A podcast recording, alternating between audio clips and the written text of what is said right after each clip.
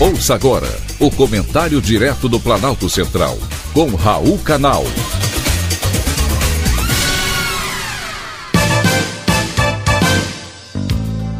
Queridos ouvintes e atentos escutantes, assunto de hoje: os 300 de Lula. Chega a 300, sim, o número de colaboradores da equipe de transição do governo Lula.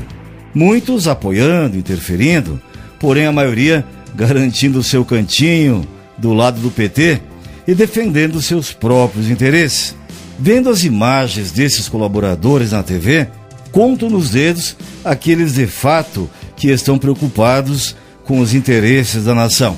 Muitos que ali estão passaram pelo governo petista e não resultaram em planos e diretrizes que de fato mudassem o futuro do país. Não é segredo que a esquerda é contra qualquer processo de privatização. Guilherme Boulos, deputado federal, eleito por São Paulo e que faz parte dos 300, além de incentivar a invasão de prédios públicos, já se manifestou contrário ao marco legal do saneamento básico, aprovado pelo Congresso em 2020.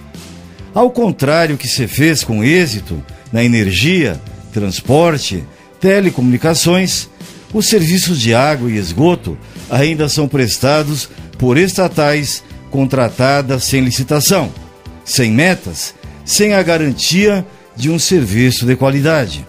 O marco legal do saneamento básico foi eficiente para romper o histórico de atraso em um país onde mais de 50% da população sem esgoto e sem tratamento de água.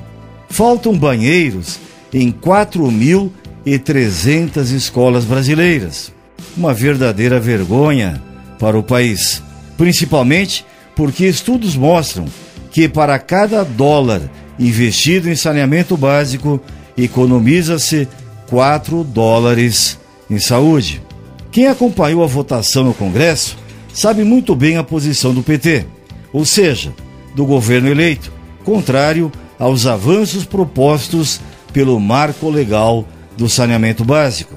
E ao contrário do filme 300 de Zack Snyder, onde o pequeno exército de 300 homens se unem para combater dezenas de milhares de guerreiros para salvar a pequena cidade de Termópilas, os 300 de Lula estão apenas preocupados em garantir o seu pedacinho do império em detrimento da sociedade brasileira. Porém, não deve ficar longe de apreciação o ditado popular que diz: cachorros de muitos donos morrem de fome. Foi um privilégio, mais uma vez, ter conversado com você.